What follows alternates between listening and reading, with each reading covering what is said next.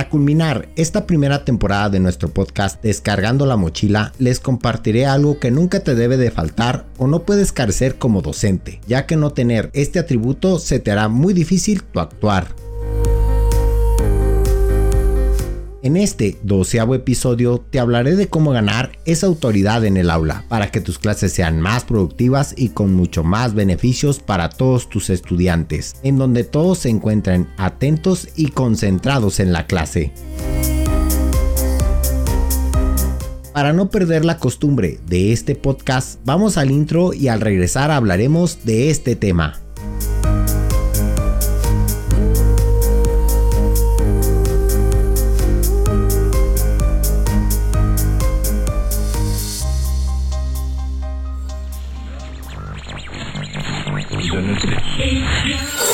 Bienvenidos sean todos al podcast Descargando la Mochila, donde encontrarás una infinidad de recursos didácticos y educativos dirigidos tanto a maestros como a alumnos con un toque de tecnología.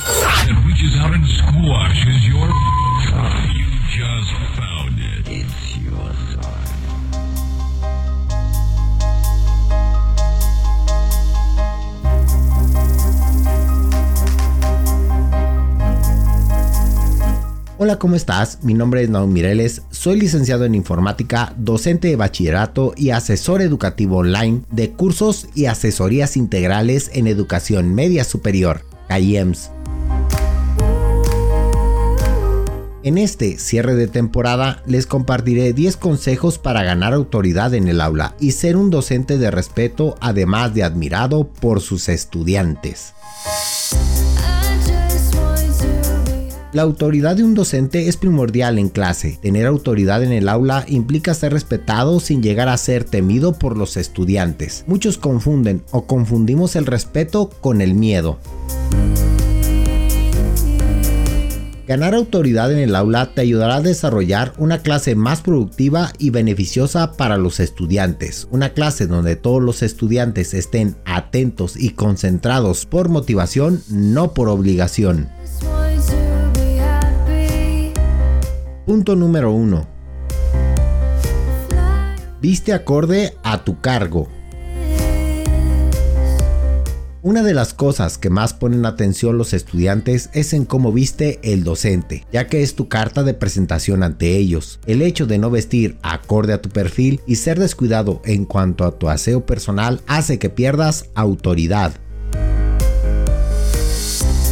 Aplicar técnicas de vestimenta te va a sumar puntos para ganar autoridad en el aula. Los seres humanos por naturaleza somos visuales e interpretativos. Al cerebro humano no le gusta razonar. Si vemos a una persona muy bien vestida, inmediatamente pensamos que ha de ser profesional, hombre de negocios, etc. Sucede lo mismo en clase. La impresión que tengan los estudiantes sobre ti cuenta mucho. Así que si quieres ganar autoridad en el aula, asegúrate de vestir bien ante los estudiantes. Aquí algunos consejos para verte bien. No es necesario llevar a diario traje y corbata para los hombres o traje sastre para las damas. El código de vestimenta que se puede emplear es el siguiente. Inciso A. Vestimenta formal. Inciso B. Vestimenta semiformal. Inciso C. Vestimenta casual de negocios. Inciso D. Vestimenta casual. Usa tu vestimenta limpia y planchada. El calzado debe estar boleado. Realiza tu aseo personal a diario. Usa una loción y un peinado además de un corte adecuado. Realiza una higiene bucal diaria. Punto número 2. Evita el abuso de confianza. La confianza que brindas a tus estudiantes es necesaria para crear un clima de armonía e integración. Sin embargo, el abuso de confianza puede desencadenar todo lo contrario. Si quieres ganar autoridad en el aula, es necesario que marques muy bien la línea de relación docente-estudiante. Por tal motivo, evitar los comentarios fuera de lugar, hacer bromas, sonreír mucho, poner sobrenombres, utilizar lenguaje soez y lo más importante, evitar el contacto físico con los estudiantes. Punto número 3. No cuentes mucho sobre tu vida personal. Una técnica para ganar autoridad en el aula es tener algo de misterio. Tienes que transmitir la idea a tus estudiantes de que no eres igual que ellos. Esto es un poco difícil de lograr sin parecer orgulloso, creído, pedante, etc. Una manera de generar misterio en tus estudiantes y ganar autoridad en el aula es no contar de tu vida personal. Aquí te comparto unos consejos. No proporcionar tus cuentas personales de redes sociales. Utiliza perfiles alternativos. No hables sobre tu familia, tu pareja o tu sueldo. No compartas tu número de teléfono ni tu dirección. Punto número 4. Trabaja con la voz. No es necesario usar una voz de militar todo el día, pero tampoco te vayas al extremo de usar una voz suave y desganada. Si deseas ganar autoridad en el aula, utiliza un tono de voz fuerte. Es lo más importante. Todos tienen que escucharte. Luego ya puedes jugar con los tonos de voz y evitar realizar una explicación lineal y aburrida. Punto número 5. Prepara una buena clase. Es de suma importancia que prepares una secuencia didáctica con contenidos originales y de calidad. Nunca falta el estudiante que busca un párrafo de los apuntes en Google. Por ello, si quieres ganar autoridad en el aula, evita el copia y pega. Tener una clase bajada de internet podría desacreditarte como docente y eso no es digno de ser respetado. Si aún no sabes cómo elaborar una secuencia didáctica o una planeación didáctica de calidad, te invito a que escuches nuestro tercer y cuarto episodio de este podcast, en donde encontrarás todo lo que necesitas para elaborar una planeación y secuencias didácticas acorde a la materia que estás desarrollando, además que cubra las necesidades de los estudiantes. Punto número 6 contesta todas las interrogantes de los estudiantes. Trata de responder a todas y cada una de las interrogantes de los estudiantes. Eso no quiere decir que tengas que saberlo todo. Sé que en algunas ocasiones hay preguntas que están fuera de nuestro alcance o que en el momento no tenemos certeza a la respuesta. Si en algún momento te sucede esto, no está mal decir que desconoces la respuesta o que no estás seguro de la respuesta, que revisarás tus apuntes o el libro donde contiene dicha información y en la próxima clase responderás su duda. Punto número 7. Cumple con tu palabra. No existe persona respetada que falte a su palabra. Por ello, para ganar autoridad ante tus estudiantes y que te respeten, cumple todas tus promesas y no prometas algo que no vas a cumplir. Si dijiste que ibas a dar 5 minutos de break o receso, una fecha de examen, una tarea, un trabajo, una sanción o un reconocimiento, cúmplelo. Punto número 8. Da el ejemplo. Los estudiantes no querrán respetar a un docente que es impuntual, desordenado, sucio, incumplido. Para ganar autoridad en el aula, empieza respetando a tus estudiantes, a tus colegas, superiores, etc. Punto número 9. Llámalos por los apellidos.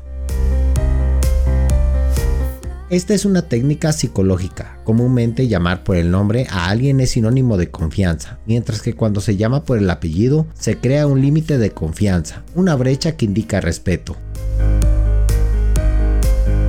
Puedes también agregar antes de su apellido la palabra señor o señorita, según sea el caso, ya que al hacerlo de esta manera se volverá más formal, además de que habrá un respeto mutuo.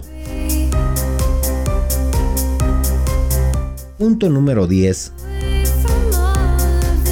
Sé justo. Tratar a todos tus estudiantes de la misma manera, sin distingos y sin consideraciones de ningún tipo. Esto evitará discordias y malos entendidos entre ellos, así como entre grupos. Buscando siempre la solución de conflictos, respeta los derechos ajenos y evitando la violencia, apoyándonos en la ética, la responsabilidad, la verdad, las creencias o valores personales. Estamos por terminar la descarga de esta semana y como siempre les dejamos el kit de tecnología para tu lonchera.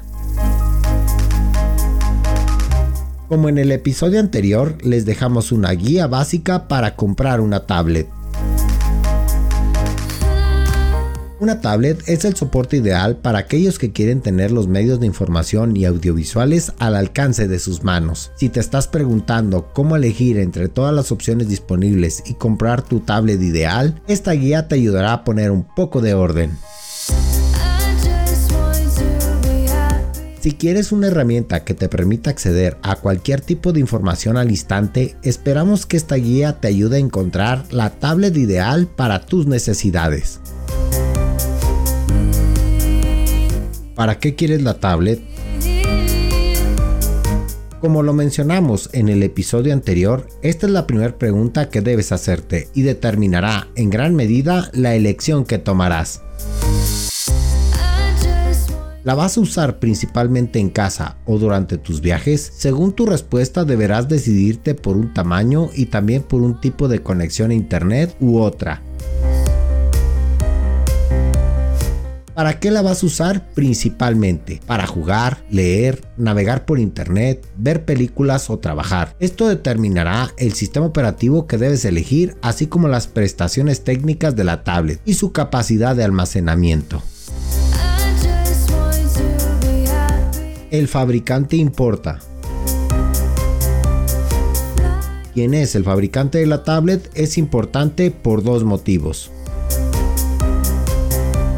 El primero es por el servicio técnico que ofrece, ya que las tablets no son perfectas y podrían experimentar problemas como cualquier dispositivo informático. En general, todas las tablets cumplen con los requisitos y servicios técnicos. El segundo, si te decides por una tablet Android, seguramente deberás actualizar el sistema operativo a medida que vayan apareciendo nuevas versiones. ¿Qué sistema operativo y tamaño son los adecuados para ti? Uno de los primeros pasos para comprar una tablet y seguramente la elección más importante que debes tomar es decidir el sistema operativo que prefieres. ¿Quieres la sencillez de iOS de Apple, las posibilidades de personalización de Android de Google o una tablet con Windows 8 que utilizará la mayor parte de las aplicaciones de tu ordenador de casa? El tamaño de la tablet. Las tablets de 7 a 10 pulgadas, la mayoría de las tablets que se venden pertenecen a esta categoría. Son ideales para ver películas, series y jugar. Las tablets de más de 10 pulgadas son ideales para realizar tareas, trabajos de oficina, el diseño y edición de video o imágenes. La resolución o el tamaño de la pantalla. Cuanta más alta resolución, más nítidas se ven las imágenes en la pantalla. Otro parámetro que también define la resolución son los píxeles por pulgada. Cuanto mayor sea el número, mejor definición y nitidez de la misma. El tipo de panel de la pantalla determina si las imágenes conservan su calidad cuando se ven desde un ángulo oblicuo. También determina cuán vívidos y precisos son los colores, además de cuánto brillo puede obtener la pantalla. Lo ideal que sea una pantalla con tecnología IPS o PLS. Capacidad de almacenamiento. La capacidad de las tablets suelen comenzar en 8 o 16 GB. Algunas tablets incluyen la opción de ampliar el almacenamiento. Hay que tomar en cuenta que el sistema operativo ocupa el 20% del almacenamiento. Hemos terminado la descarga de esta semana. Te recordamos seguirnos en tu plataforma de podcast favorita, compartir el podcast en todas tus redes sociales con tus amigos y familia. Si deseas saber más acerca de este episodio, quieres descargar las aplicaciones o quieres dejarnos un comentario, en los detalles o descripción del episodio les proporcionamos el link donde encontrarás tanto la bibliografía, las aplicaciones, así como nuestros correos electrónicos. Nos escuchamos la próxima temporada y recuerda que tu trabajo hable por ti.